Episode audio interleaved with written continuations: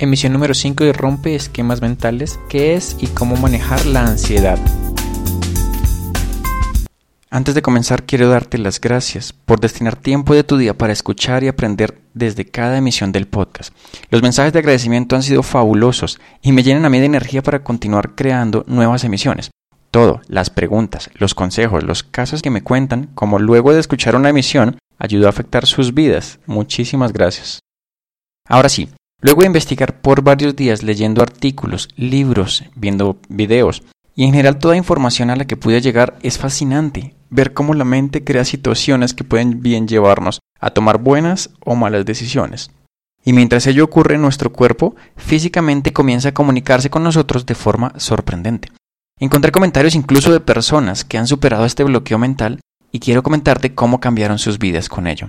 En este podcast espero ayudarte a entender qué es la ansiedad, cómo funciona, cómo está afectando tu vida y más que nada ayudarte a romper ese bloqueo mental. Comenzaré por algunos datos curiosos.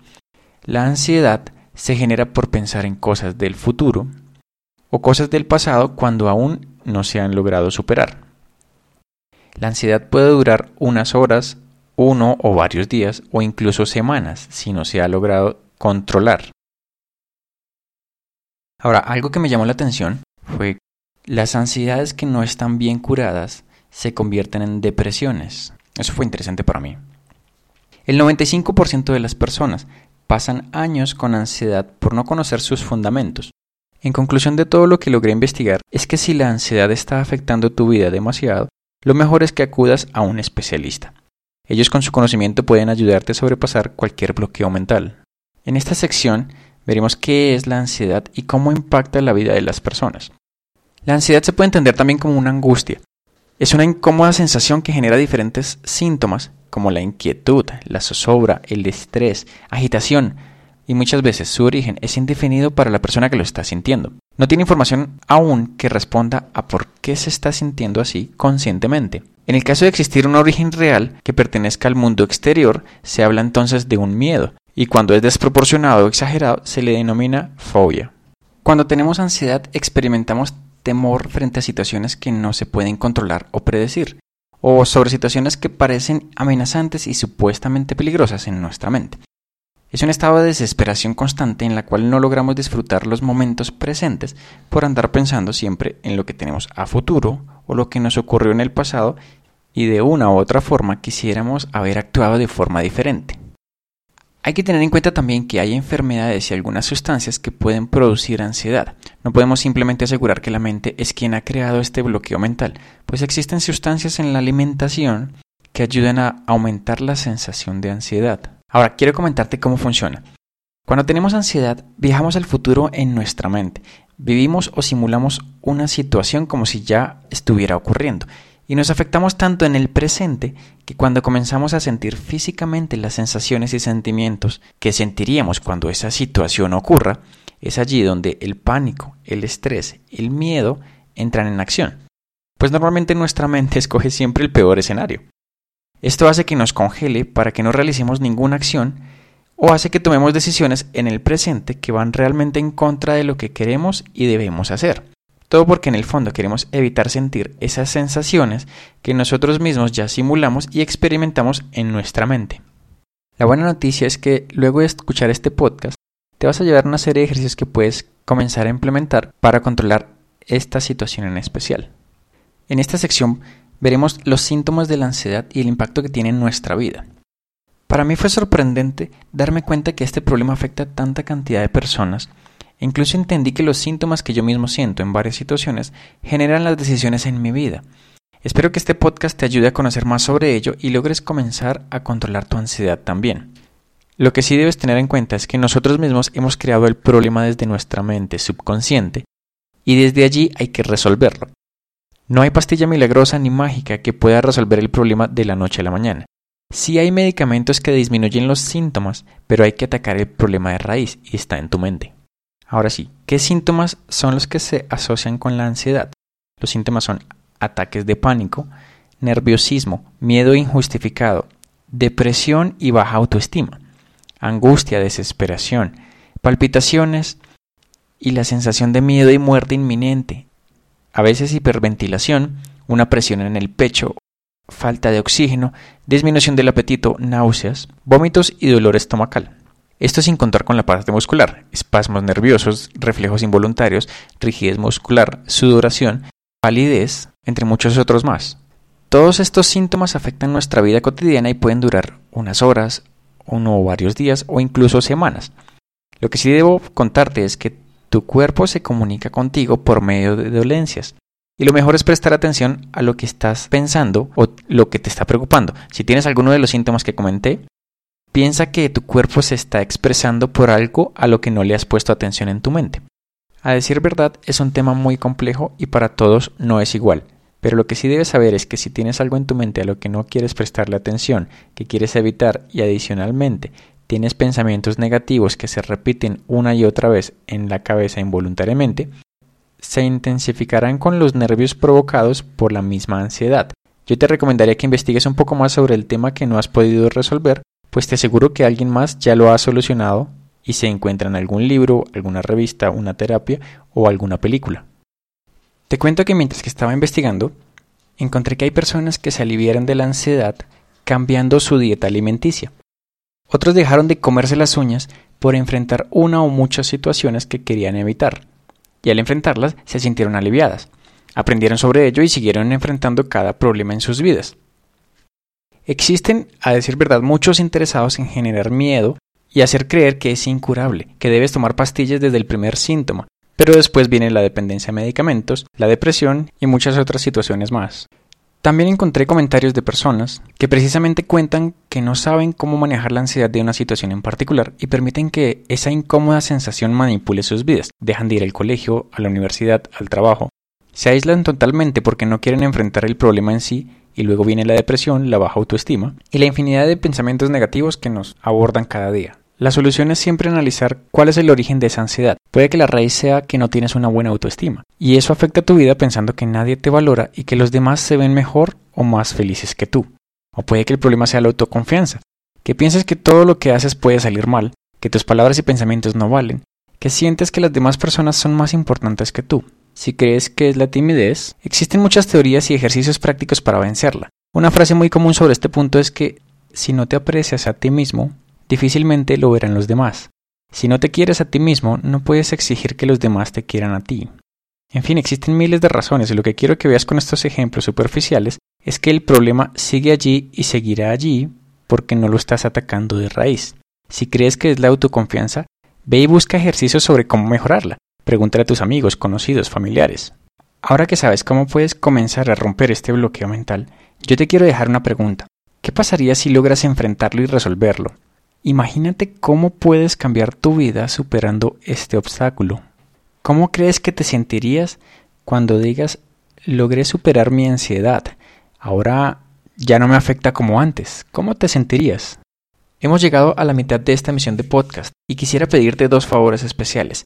Si crees que alguna persona que conozcas necesita escuchar esta u otra emisión del podcast de Rompe Esquemas Mentales, dile que se suscriba también. En este momento el show se encuentra disponible en muchas plataformas y espero seguir impactando la vida de miles más. Puedes buscar dentro de iTunes, TuneIn, Stitcher y en varias aplicaciones para escuchar música y podcast desde celulares y tablets. En mi caso, sigo trabajando para llegar incluso a más lugares, y si me ayudas a compartirlo, lograremos esta meta incluso más rápido. El primer favor es que lo compartas a quien creas que le servirá también. Puede ser tu familia, tus amigos, tus compañeros de trabajo. Y el segundo favor es que sin importar desde dónde lo escuches, lo más seguro es que tengas la posibilidad de calificar el contenido. De esta forma me ayudas a que el podcast coja más fuerza aún. Actualmente lo están escuchando personas desde 26 países diferentes. El primer favor que te pido es que lo compartas a la persona que creas que lo necesita. Y el segundo es que califiques el contenido. Y si lo haces en iTunes, mejor aún. En esta sección comentaré algunos ejercicios y terapias para manejar o disminuir la ansiedad en nuestras vidas. Logré consolidar esta información luego de la investigación, y de hecho hay muchas cosas que en mi caso voy a aplicar también. Punto número 1. ¿Estás durmiendo lo suficiente y si lo haces es realmente un sueño reparador? Verifica si tienes la oscuridad suficiente para descansar. ¿El televisor se queda prendido en la noche de pronto? ¿Tu cama es lo suficientemente suave o dura para que puedas descansar bien? ¿Tu almohada? Verifica todo. La razón de tener un cuarto oscuro para dormir es debido a que según un estudio publicado en el 2013, se comprueba que dormir con el reflejo de la televisión o una luz cerca de la cama altera los niveles de actividad cerebral y reduce la calidad del sueño. Ya sabes, paso número uno, comienza a revisar qué tan bien estás durmiendo. Paso número dos, realizar ejercicio, meditación o yoga. Al hablar de esas actividades me refiero a ese pequeño momento en el que se busca la serenidad, la tranquilidad. Puede ser caminar durante 7 o 10 minutos o sentarte como hacen muchos en alguna parte de tu casa, escuchando olas del mar, sonidos de la naturaleza. La idea es encontrar el momento en el que te sientas relajado y logres desconectarte así sea por un leve momento del mundo, de las preocupaciones y tratar de buscar esa paz interna. Lo recomendable es al iniciar el día, puedes por ejemplo caminar o correr llevando audífonos y escuchar las canciones que te hacen sentir tranquilo. Es tu momento, tu espacio y no dejes que nada ni nadie te interrumpa. En mi caso comencé a correr tres veces a la semana y mientras realizo el ejercicio escucho otros podcasts y me desconecto del mundo en esos momentos. Es preferible realizar un deporte o una actividad que nos haga sentir bien, que nos guste. Mientras sientas esa sensación podrás controlar tus emociones y sentimientos de una mejor manera. Hace poco hablaba con alguien y esta persona me preguntaba sobre cómo cambiar la asociación mental que tenía de hacer ejercicio con algo que va a requerir mucho esfuerzo. ¿Cómo puede encontrarle el gusto a una actividad que nunca le ha llamado la atención? Y le explicaba que si ves esa actividad como una recarga, las cosas cambian. Todos somos energía y normalmente se cree que hacer ejercicio nos mantendrá cansados durante todo el día y el agotamiento al mediodía nos va a vencer. Pero es totalmente lo contrario, quienes realizamos ejercicio en las mañanas tenemos más energía durante todo el día, las cosas afectan menos, se enfrentan mejor los problemas y en general el cuerpo y la mente se comportan diferente. ¿Quieres saber por qué? La razón es debido a que, adicional a que se queman toxinas, somos una batería, y debemos recargarnos cada día. Al hacer ejercicio, yoga, meditación, aumentas tu nivel de energía y eso te permite estar más alerta para afrontar las situaciones que traiga tu día. Cuando comencé a ver esta actividad con este punto de vista, lo probé y me encantó. Pero de hecho no me enfoco en la actividad de correr como tal. Me enfoco en que cada vez que salgo escucharé otros podcasts o audiolibros y aprenderé algo nuevo. Ese es mi momento de aprendizaje y puedo hacer las dos cosas al tiempo, hacer ejercicio y aprender cosas nuevas todos los días. Por otro lado, también está comprobado que el ejercicio tiene efectos antidepresivos impresionantes. Entonces, voy a resumir el paso número 2, es comienza a realizar actividades donde puedas encontrar tu serenidad, tu espacio, tu momento y no permitas que nada ni nadie te interrumpa, ni siquiera tu propia mente. Si es el ejercicio caminar por unos minutos al día, mejor aún, pues tiene efectos antidepresivos y disminuye la ansiedad, adicional a que te prepara mejor para enfrentar tu día. Paso número 3.